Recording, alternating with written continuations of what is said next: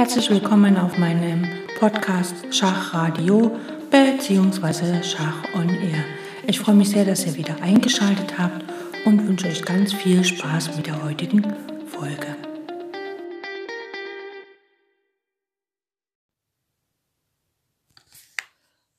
Mm, wir haben das zweite Kapitel, ähm, die offene Turmlinie, abgeschlossen und wollen heute noch mal ganz kurz so ein bisschen ähm, das gelernte Revue passieren lassen. Und los geht's. Das zweite Kapitel nennt sich die offene Turmlinie.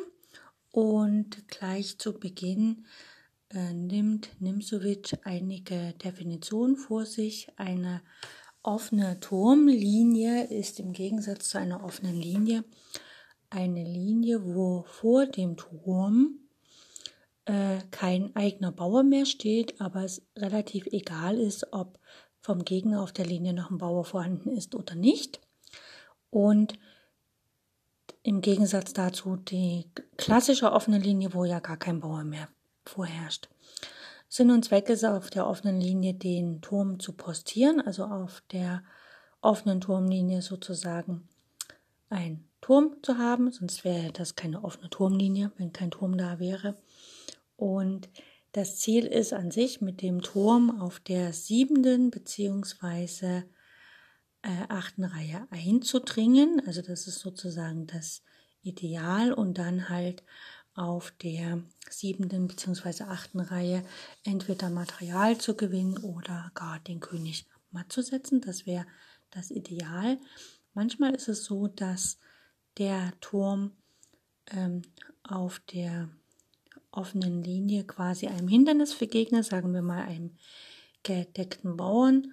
Ne, also wenn jetzt hier zum Beispiel auf G7 ein Bauer steht, ein schwarzer und auf H6 und der Turm auf H3, dann ist ja der Bauer auf H6 gedeckt. Im Sinne von Nimsovic ist ein Bauer nur gedeckt, wenn er von einem anderen Bauern gedeckt ist. Ansonsten ist er kein gedeckter Bauer. Äh, das entspricht ungefähr auch dem, was wir normalerweise in unserem Wissen haben, dass es ein gedeckter Freibauer ist halt ein Freibauer, der von einem anderen Bauern gedeckt ist. Also äh, beim Nimzowitsch ist halt ein gedeckter Bauer ein Bauer, der vom Bauern gedeckt ist. Gut. Und äh, das kann manchmal zum Hindernis für den Turm sein. Wenn er gerne auf dieser offenen Linie agieren möchte, kann er halt den gedeckten Bauern, äh, möchte er nicht rausschlagen, einfach weil dann ja der andere Bauer zurückschlagen kann. Dann gilt es aber vielleicht auf der Nachbarlinie den deckenden Bauern, also den Unterstützer für den ähm, Bauern, der das die Linie so ein bisschen verstopft, zu unterminieren. Das heißt also entweder von der Seite mit dem Bauern anzugreifen oder halt äh, oft genug anzugreifen, sodass der dann vorsetzen muss. Und äh, eine offene Linie kann entstehen, indem man halt einfach abtauscht. Also praktisch von der Linie den Bauern wegtauscht, also auf die Nachbarlinie. Oder halt einen Abtausch erzwingt. Man kann natürlich auch ähm, das mit ein bisschen Krawall machen, so dass wirklich getauscht werden muss. Und dadurch ergeben sich auch Angriffsmarken, das sind Punkte auf Nachbarlinien, sodass man den Bauern entfernen kann dann, wie gesagt, das Ideal wäre halt, dass man die Linie äh, auf der Linie frei operieren kann mit den Schwerfiguren, mit dem Turm und dann sozusagen auf der siebten oder achten Reihe eintrinkt und ähm, dort halt dann Theater machen kann. Wie gesagt, es gibt halt mögliche Hindernisse, also zum Beispiel ein, äh, ähm, es gibt quasi einen gedeckten Bauern oder halt einen ungedeckten Bauern. Also die meisten Hindernisse auf der offenen Linie sind ja, auf der offenen Turmlinie sind ja Bauern, weil Figuren greift man oft genug an und dann müssen sie sowieso weg. Und dann gibt es sozusagen im, ähm, im Vokabular von Nimsovic gibt es den evolutionären und den revolutionären Angriff. Der evolutionäre heißt, ich greife den, äh, das Hindernis so oft an, bis es wirklich entweder ich dann gewinnen kann oder ich opfere eine Figur, meistens einen Turm. Ich opfere meinen ersten Turm, damit sich die Linie komplett öffnet und setze dann mit dem zweiten Turm nach. Und evolutionär wäre halt einfach, ich greife den Bauern so lange an, bis ich ihn tatsächlich gewinnen kann. Genau. Also man kann sozusagen den Verteidiger von der Blockade entweder dezimieren, indem man ihn vertreibt, abtauscht oder absperrt. Ne? Also das geht. Dann hatten wir das Kapitel der Vorposten. Und beim Vorposten ist es so, dass es quasi vier Merkmale für den Vorposten gibt. Also ähm, ein Vorposten ist als erstes äh, ein Feld, was von einem Bauern gedeckt ist. Und dieses Feld sollte im gegnerischen Bereich liegen. Also wir können ja unser Schachbrett unterteilen in die, also normalerweise, äh, wenn man die Schachbretter kauft, kann man die ja in der Mitte knicken und diese Mittellinie äh, trennt quasi den Wirkungsbereich der weißen Figuren vom Wirkungsbereich der schwarzen Figuren ab. Also mein Reich sind die ersten vier Reihen von weiß und das schwarze Reich sind quasi die vier Reihen äh, praktisch von Reihe 5, äh, ja, 5, 6, 7, 8, diese ganzen Reihen ist der schwarze Bereich und das sind so. Und wenn ich jetzt einen Bauern von Weiß zum Beispiel auf der vierten äh, Reihe habe, dann wirkt er ja, also die Felder, wo er schlagen kann, also die Felder, die er kontrolliert, sind ja schon im Reich des Schwarzen, die sind ja dann auf der fünften Linie. Und wenn ich mit dem Springer eins dieser Felder besetzen kann, dann habe ich quasi einen Vorposten.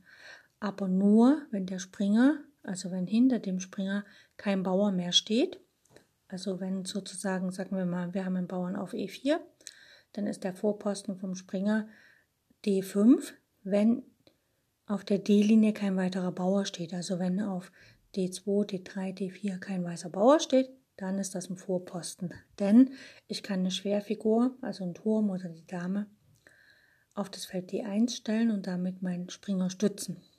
Nicht nur der Bauer stützt, sondern auch der Springer.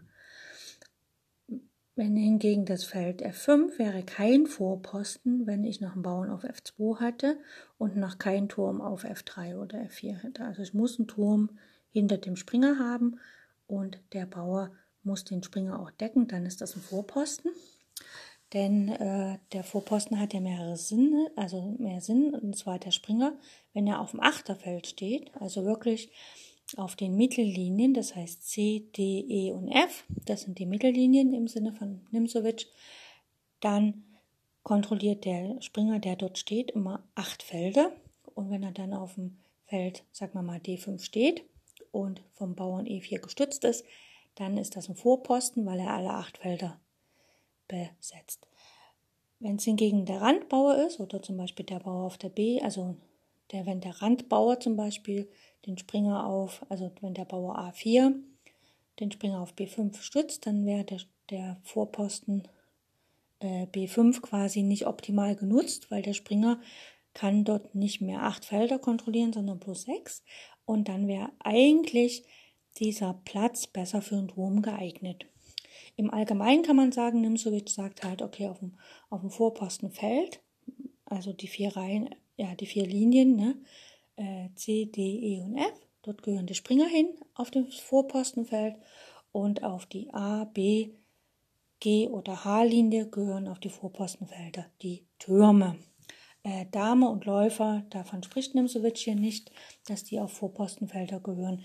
Im Allgemeinen in der modernen Schachstrategie setzt man teilweise auch die Läufer auf dem Vorpostenfeld, aber das resultiert eher daraus, dass nachher im weiteren Spielverlauf auf dem Vorpostenfeld der Springer, also die Figur, getauscht werden kann, handelt es sich um Randfelder, also um die A- und B-Linie, wo ich meine Schwerfiguren aufs Vorpostenfeld stelle. Und wenn die dann dort getauscht werden, also sagen wir mal, ich habe meinen Bauer auf A4, mein Turm auf B5 und es gibt einen schwarzen Turm auf B8 und es gibt keinen schwarzen Bauern mehr auf der B-Linie, dann könnte möglicherweise der Turm von B8 auf B5 mein Turm tauschen. Und äh, weil, ähm, ja, und dann schlägt mein A-Bauer zurück und gelangt auf diese äh, B-Linie und ist potenziell ja einen Schritt näher an der Umwandlung. Und wenn vielleicht noch ein Bauer auf C4 existiert, könnte möglicherweise der B-Bauer dann ein gedeckter Freibauer sein, was dann natürlich viel mehr Potenzial ist als ein Turm. Äh, wenn ein Turm auf der A, B, F, äh, G oder H-Linie äh, das Vorpostenfeld einnimmt, dann hat das den Zweck, dass der zweite Turm oder vielleicht auch die Dame, dass die sich dahinter stellen und sozusagen auf der Linie die Schwerfiguren verdoppelt werden, was natürlich die Chance erhöht, dass ich dann mit meinen Schwerfiguren auf der siebten und achten Reihe in die gegnerische Stellung eindringen kann. Ich spreche hier immer nur von, äh, ich betrachte das immer nur von der weißen Seite aus. Und wenn man schwarz hat, spielt man das natürlich noch von der schwarzen Seite aus. Deswegen bei mir immer siebte, achte Reihe ist halt immer die Reihe, wo dann die anderen Figuren stehen. Genau. Äh, Vorposten bildet quasi, also der Sinn und Zweck des Vorposten bildet quasi die Basis für neue Angriffe. Sprich, wenn der Springer im gegnerischen Lager auf dem Vorposten steht und dann acht Felder davon kontrolliert, dann heißt es, dass er ja im Grunde genommen teilweise acht Felder des, im gegnerischen Lager selber kontrolliert, ne, oder sechs, oder halt, dass er ähm, vier Felder im gegnerischen Lager kontrolliert, was natürlich schon eine Menge ist, weil ein Springer kann ja potenziell auch Springergabeln durchführen und hat natürlich sehr viel Potenzial in sich. Und das nächste ist, der Vorposten provoziert eine Schwächung äh, der gegnerischen Widerstandskraft in der fraglichen Linie. Also der Springer steht ja auf dem Vorposten. Sagen wir mal, der steht auf dem Feld ähm, D5, ja. Und vor ihm steht meistens noch ein Bauer, also sagen wir mal, ein schwarzer Bauer steht noch auf D6 dann kann es gut sein, dass der schwarze Bauer auf D6 ähm, gestützt wird oder gedeckt wird von dem Bauern auf C7. Der Springer auf D5 greift aber den Bauern auf C7 an. Und wenn der Bauer von C7 jetzt quasi nach C6 geht, dann kann der Springer wieder weggehen und der Bauer auf D6 ist ein schwacher Bauer, denn er ist nicht mehr unterstützt vom Bauern auf C7. Das heißt also, dieser Vorposten äh, verleitet den Verteidiger oft dazu, einfach die Bauernstruktur zu schwächen.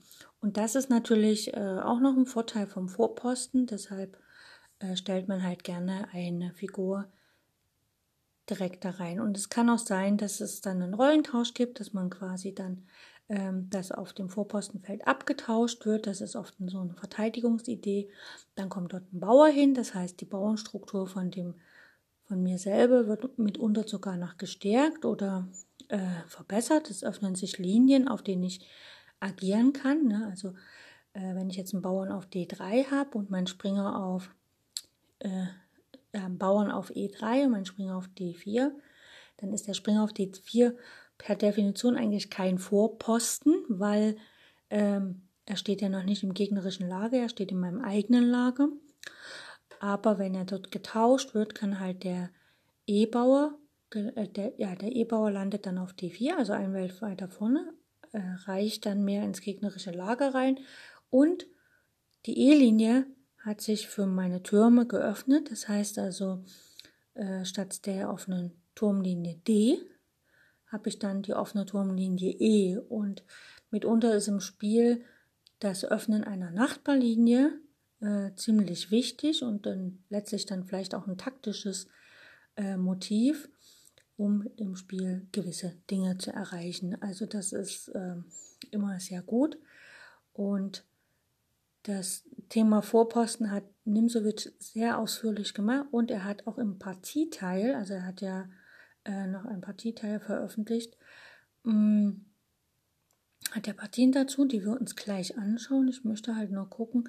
Genau, äh, mitunter kann es halt sein, dass der Turm auf der auf einer Turmlinie nicht direkt in die siebte, achte Reihe eindringen kann, sondern halt einfach blockiert wird. Sagen wir mal, es steht ein Bauer auf H6, gedeckt durch einen Bauern auf G7. Dann kann der Turm natürlich nicht nach H6 gehen oder gar nach H7 oder H8, da, kann er ja, kommt er ja faktisch nicht hin. Und dann ist es manchmal gut, dass man den Turm einfach irgendwo davor stehen lässt und dann eigentlich mit dem Turm auf der Reihe, auf der man gerade steht, also man spielt zum Beispiel Turm H4, dann kann man halt auf der vierten Reihe den Turm schwenken, also äh, zum Beispiel nach Turm D4 dann spielen oder so und dann auf dieser neuen Linie, wo man ist, halt ähm, quasi äh, agieren. Ne? Also dann vielleicht dort in die siebte und achte Reihe eindringen. Witzig ist oft, wenn man zum Beispiel einen Turm auf D1 und einen Turm auf E1 stehen hat und beide Linien sind offen, äh, dann kann man, äh, sagen wir mal, Turm E2 spielen. Ne? Der Turm von der E-Linie geht auf E2 und der Gegner weiß an sich jetzt nicht, wo will ich meine Türme verdoppeln, auf der D-Linie oder auf der E-Linie. Weil ich kann im nächsten Zug Turm D1 nach E1 spielen, dann habe ich beide Türme auf der E-Linie verdoppelt. Oder ich kann im nächsten Zug Turm E2 nach D2 spielen und dann habe ich meine Türme auf der D-Linie verdoppelt. Und das ist im praktischen Spiel, also vor allem wenn man Blitzschach spielt, relativ äh, stark, weil der Gegner weiß nicht, was ich jetzt vorhab. Muss er jetzt auf der D-Linie seine ganze äh, Verteidigungskraft äh, hinbeordern, um das Eindringen in die siebte, achte Reihe zu verhindern? Oder muss er das auf der D-Linie bzw. auf der E-Linie tun? Also das ist dann so ein bisschen ähm, für Blitzschachspieler ist das eigentlich mehr ein äh, psychologischer Aspekt, weil ich lasse dem Gegner in Unklaren, was ich denn nun will, äh, gegenüber einem tatsächlich strategischen oder taktischen Element. Ne? Also es ist eher so eine psychologische kleine Feinheit. Okay, das war so im Groben die Zusammenfassung von dem Kapitel 2, die offene Turmlinie. Man muss sich einfach merken, dass halt die offene Turmlinie eine Linie ist, wo die, Bau die eigenen Bauern den Turm nicht mehr behindern äh, im Sturm auf den gegnerischen, aufs gegnerische Lager und dass das Ziel ist, auf die siebte und achte Reihe zu kommen. Das ist dann auch das Thema des dritten Kapitels, sowie dass der Vorposten halt für die zentralen Linien, also für die Mittellinien, für den Springer gedacht ist. Man muss natürlich im gegnerischen Lager stehen. Wenn man sich das nicht merken kann, Mittellinie, hm, hm, einfach wenn der Springer von einem Bauern auf dem Achterfeld gedeckt ist, ist er quasi ein Vorposten. Und wenn da ein Springer von einem Bauern gedeckt ist und er, der Springer kontrolliert nicht acht Felder, sollte man da lieber einen Turm hinstellen, einfach um dann die eigene Bauernstruktur zu verbessern und letztlich dauerhaft Vorteil zu haben, äh, wenn man zum Beispiel einen gedeckten Freibau hat. Weil ein gedeckter Freibau ist ja ein statisches ähm, äh, Element, was Vorteil bietet, während eine offene Turmlinie äh, eigentlich nur ein dynamisches Element ist, also nicht kein statisches. Äh, wie jetzt zum Beispiel, ich habe einen Bauern gewonnen, dann habe ich den Bauern erstmal gewonnen. Ja? Und wenn ich aber eine offene Turmlinie habe, dann weiß ich nicht, vielleicht kann ich die ja gar nicht verwenden, vielleicht bringt das überhaupt nichts, weil auf einem ganz anderen Teil vom Schachbrett viel los ist. Genau, das war Kapitel 4, 2, 4, 2, 5. Also Kapitel 2 war das jetzt aus dem Buch von Mein System von Aaron Nimsowitsch.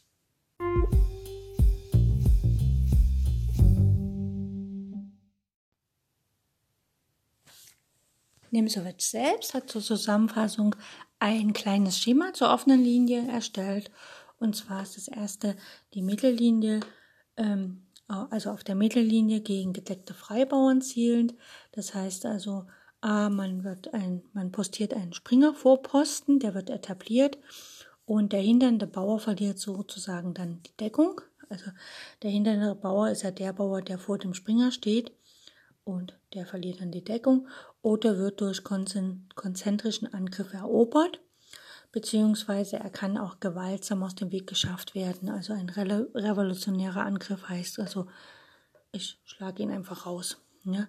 Und dadurch wird das Eindringen in die siebte und achte Reihe ähm, mit den häufigen Begleiterscheinungen Raubzug, also Materialgewinn oder Umgehung ähm, erreicht. Der, zu der ähm, ja, es ist auch die Aufgabe der Linie zugunsten einer neuen oder auch eingeschränktes Vorrücken zwecks Hinübermanierens, also Schwenkens, in eine neue Linie genannt. Also das heißt also, äh, man kann die offene Turmlinie einfach äh, nutzen, um den Turm halt ein Stück weit nach vorne zu setzen und dann zu schwenken. Damit gibt man quasi diese offene Linie auf und geht halt zu einer anderen offenen Linie, die vielleicht fürs Spiel wichtiger erscheint. Und das zweite ist dann das Thema Randlinie, also A, B oder GH und dort werden nur schwerkalibrige Vorposten äh, eingenommen. Und die erzwingen quasi die Besitzergreifung der Linie oder eines Freibauern, denn wenn man jetzt ähm, zum Beispiel einen Turm auf den Vorposten stellt, dann kann man halt dahinter dann den zweiten Turm stellen und quasi die Türme auf der Linie verdoppeln. Und wird abgetauscht, dann der resultierende Freibauer wird durch die fragliche Linie wesentlich geschützt. Ne? Also, also da, er wird ja meistens dann durch den anderen Bauern noch gedeckt und das ermöglicht natürlich auch ein Eindringen in die siebente bzw. achte Reihe. Also das war so die kleine Zusammenfassung von Nimsowitsch selbst.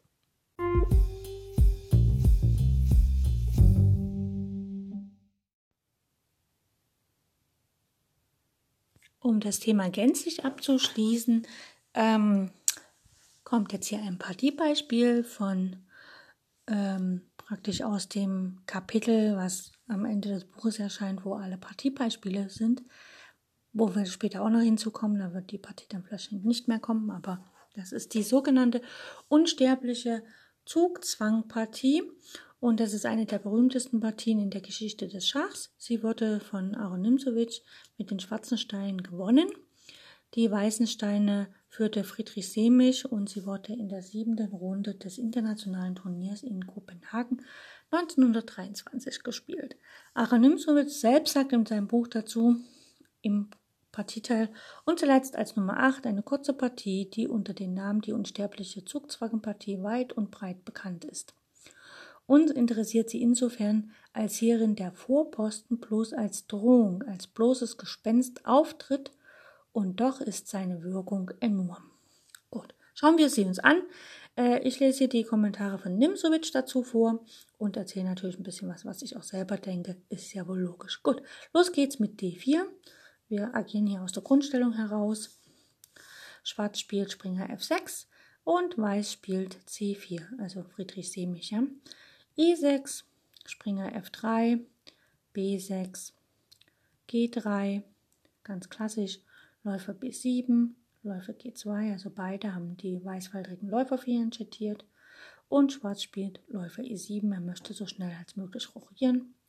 Weiß spielt Springer C3, nimmt sich noch ein bisschen Zeit, möchte lieber das Zentrum festigen. Schwarz rochiert, Weiß rochiert kurz, beide und Schwarz spielt D5. Ne? Befragt halt das Zentrum, will halt wissen, okay, was hast du vor mit deinem Bauern auf C4. Und Weiß spielt Springer E5, deckt quasi den Bauern auf C4 und packt den Springer schon auf ein, man könnte fast sagen Vorposten, aber per Definition ist es kein Vorposten, weil es gibt erstens, die E-Linie ist für Weiß noch nicht geöffnet, denn es ist keine Schwerfigur auf E3 und E4 zu finden. Denn und äh, Bauer E2 verstopft quasi dem potenziellen Turm auf E1 den Weg zum Springer. Und das nächste ist halt auch, dass der, genau, dass der Bauer auf D5 noch ein Gegenüber hat. Ja, also, äh, Quatsch, das spielt keine Rolle, aber der Springer kann nicht von einem Turm gedeckt werden, demzufolge ist das kein Vorposten, es ist einfach nur ein Springer auf dem Feld. E5. Schwarz spielt C6, sichert damit die Stellung, denn jetzt ist der, ähm, der Läufer von B7 hat jetzt zwar keine besondere Aufgabe, außer den Bauern auf C6 zu decken, aber der Bauer von C6 deckt halt D5. Gut. Weiß schlägt trotzdem auf D5 raus, möchte ein bisschen Klärung haben äh, C schlägt D5 und der Bauer C6 schlägt jetzt auch auf D5 zurück. Das heißt also für den weißfaltrigen Läufer auf G2 ist die Diagonale erstmal verstopft. Gut, Weiß spielt Läufer F4, entwickelt seinen nächsten Läufer, stützt damit den Springer noch mal ein bisschen und äh, potenziell kann jetzt der Springer auch wegziehen und der Läufer agiert. Also es wäre jetzt fatal, die Dame nach C7 zu stellen, weil dann kann der Springer abziehen und die Dame wäre angegriffen. Schwarz spielt hier A6. Das hat ein Ausrufezeichen verdient von Herrn Nimsowitsch. Deckt den, den Vorpostenpunkt C4. A6 deckt den Vorpunkt C4, nämlich durch A6 und B5. Also ähm, Schwarz strebt eigentlich an, auf C4 einen Springer zu etablieren. und muss natürlich erstmal zu dem Zug B5 kommen, weil er braucht ja einen Bauern auf B5 und er hat zwar den Bauern schon auf D5, aber er möchte halt gern auch noch einen Bauern auf B5 haben, denn D5 selbst ist gefesselt. Wenn er den wegsetzt, dann hängt der Läufer auf B7. Das wäre nicht so schön. Deswegen ist für den Vorposten C4 der Bauer auf B5 wichtig. Ne? Und A6 bereitet das halt vor. Gut. Weiß ähm, stellt seinen Turm auf die offene Linie. Ne? Weiß hat eine offene Linie, die, C-Linie ist für beide offen. Ne? Und Weiß stellt dort einen Turm hin, Türme gehören auf offene Linien. Und Schwarz spielt B5. Ja, lässt sich davon jetzt nicht beirren. B5 nimmt übrigens den Springer auch das Feld A4. Äh, Weiß spielt Dame B3. Und jetzt spielt Schwarz Springer C6. Er äh, droht quasi, ähm, also das ist jetzt das Gespenst sozusagen, mit lautlosen Schritten strebt dieser dem Punkt C4 entgegen. Also der Springer möchte von B8 nach C6 nach A5 und dann nach C4. Ja, das ist so seine Route. Und natürlich möchte Weiß dort keinen Springer sehen. und deswegen nimmt er den gleich raus. Also Semisch opfert zwei Tempi, Abtausch des Temposchwunges Springer E5. Der Springer von auf E5 musste ja von G1 nach F3, erstes Tempo, und von F3 nach E5, zweites Tempo. Äh, ne? Und er tauscht sich jetzt gegen den Springer auf C6, der sich aber nur einmal bewegt hat. Das heißt also, Semich hat zwei Tempi verschwendet, um einen Springer zu schlagen. Äh, mir wurde von einem Trainer immer gesagt, hilf nie deinem Gegner.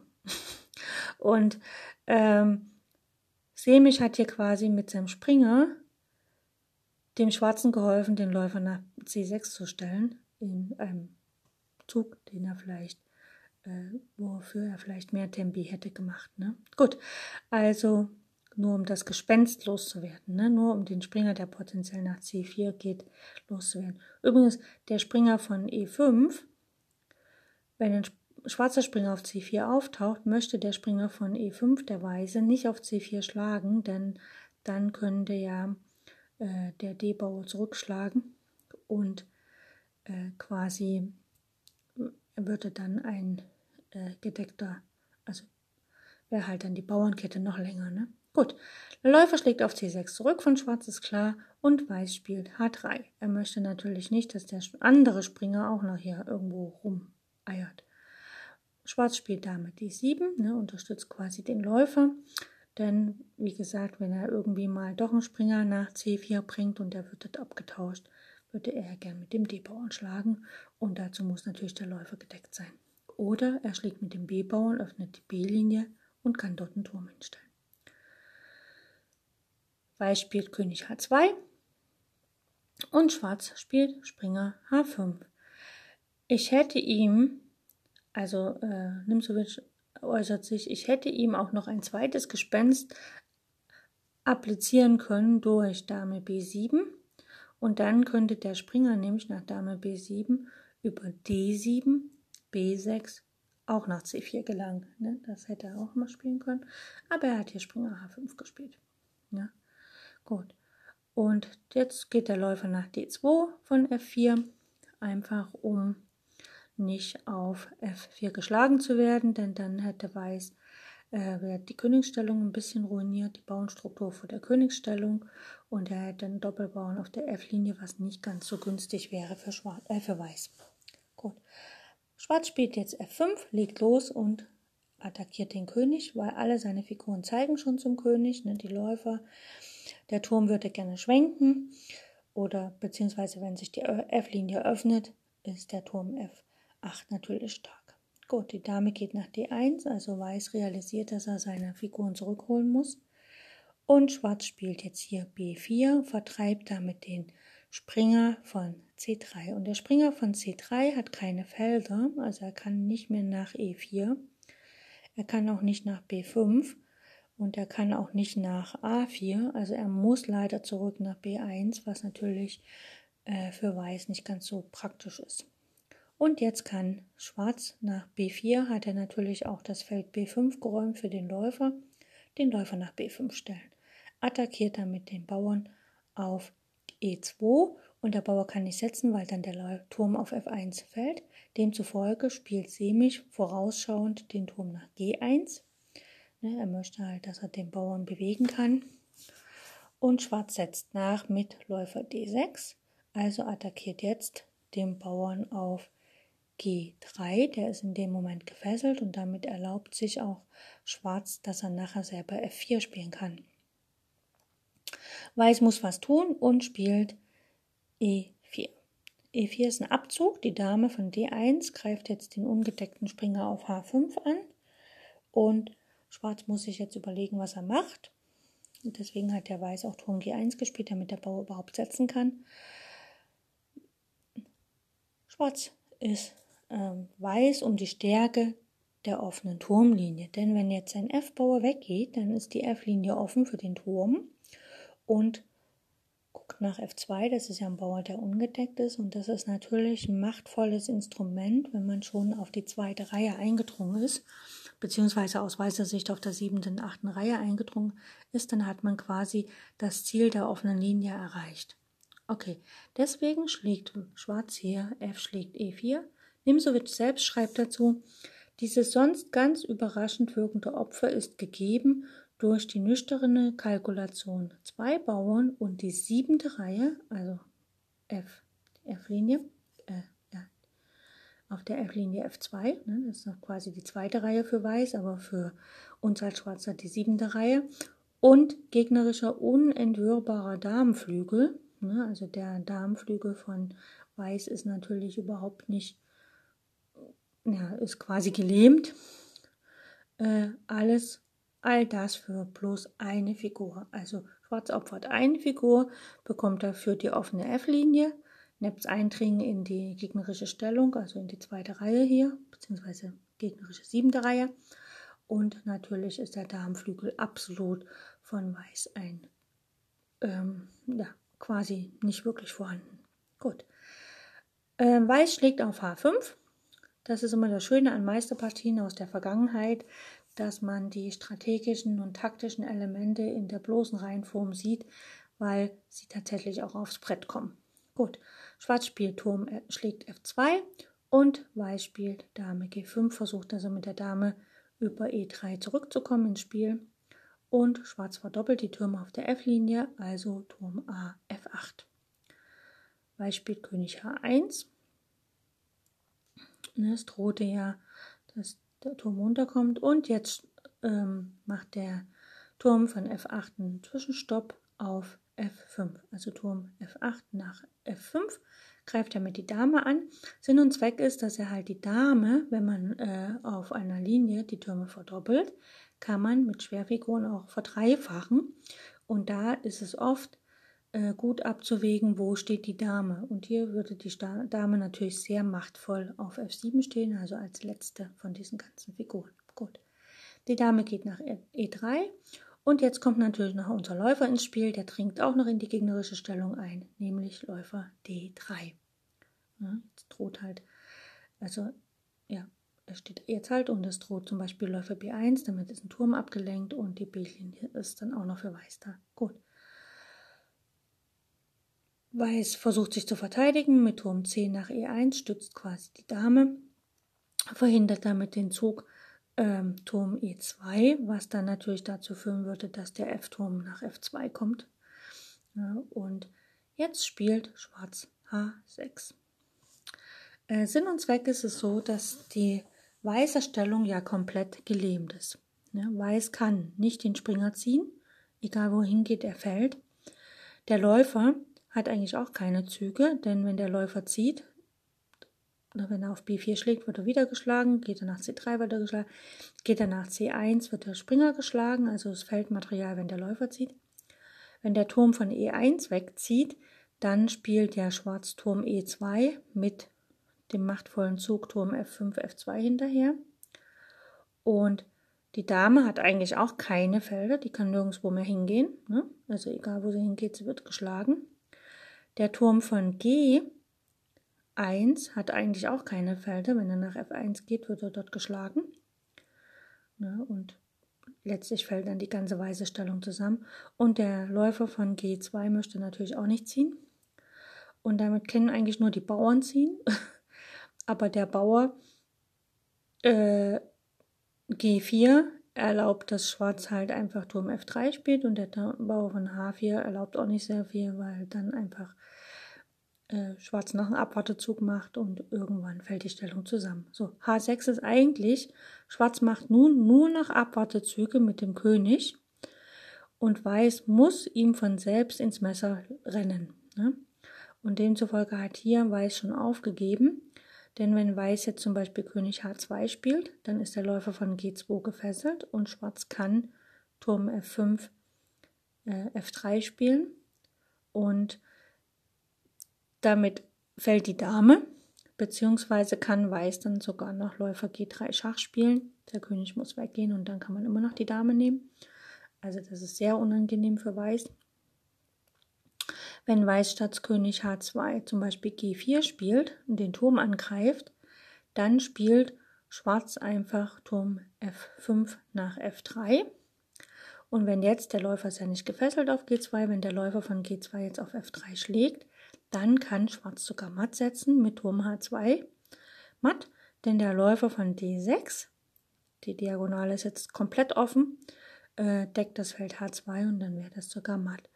Und wie gesagt, wenn nach H6 H4 kommt, dann ist es Schwarz auch egal, weil Schwarz einfach einen Abwartezug mit dem König macht. Er kann zum Beispiel König ähm, H8 spielen oder vielleicht König H7 spielen, einfach um ne, nach ähm, H6 kann man auf H6 wieder schlagen, wenn die Dame dort schlägt. Und jetzt hat Weiß ja keine Züge mehr. G4 scheitert an Turm F3 und König H2 scheidet auch an Turm F3 von F5, F3. Also ist die Partie tatsächlich verloren und Herr Semich hat hier direkt auch aufgegeben. Eine nette äh, Kurzpartie eigentlich. Jetzt, wer es Blindschach nachgespielt hat, herzlichen Glückwunsch. Wer ein Brett genommen hat, auch herzlichen Glückwunsch. Und ansonsten auf Leadchess gibt es, wie gesagt, ein Account Schach on Air. Also eher wie Luft geschrieben, Englisch, ne? A-I-R. Und äh, dort kann man unter der Rubrik Studien findet man die Studien zu meinem System. Und das sind drei Kapitel und wie gesagt die Partie Friedrich Semisch gegen Aaron Nimsewitsch, die unsterbliche Zugzwangspartie, weil eigentlich am Ende ist tatsächlich Zugzwang, egal was Weiß zieht. Er läuft ins offene Messer und wird die Partie verlieren, entweder durch Materialverlust oder letztlich sogar durch Matt. Eine wunderschöne Partie, die auch zeigt, wie kräftig ein Vorposten sein kann. Und die bloße Drohung, dass ich zu einem Vorposten äh, gelange, hat Weiß dazu veranlasst, vorzeitig abzutauschen. Und dann natürlich nach dem Fehler, äh, eine Figur abzutauschen, die schon zwei Tempi investiert hat. Und dann hat Aaron Nimsovic ganz klassisch eine Figur geopfert, um die Linie zu öffnen, um den Darmflügel, der schon gelähmt war, seine Schwäche konkret vor Augen zu führen. Und da wunderbare Partie. Okay, das war's zum Thema offene Turmlinien und in der nächsten Serie werden wir uns dann mit dem Thema siebente und achte Reihe beschäftigen.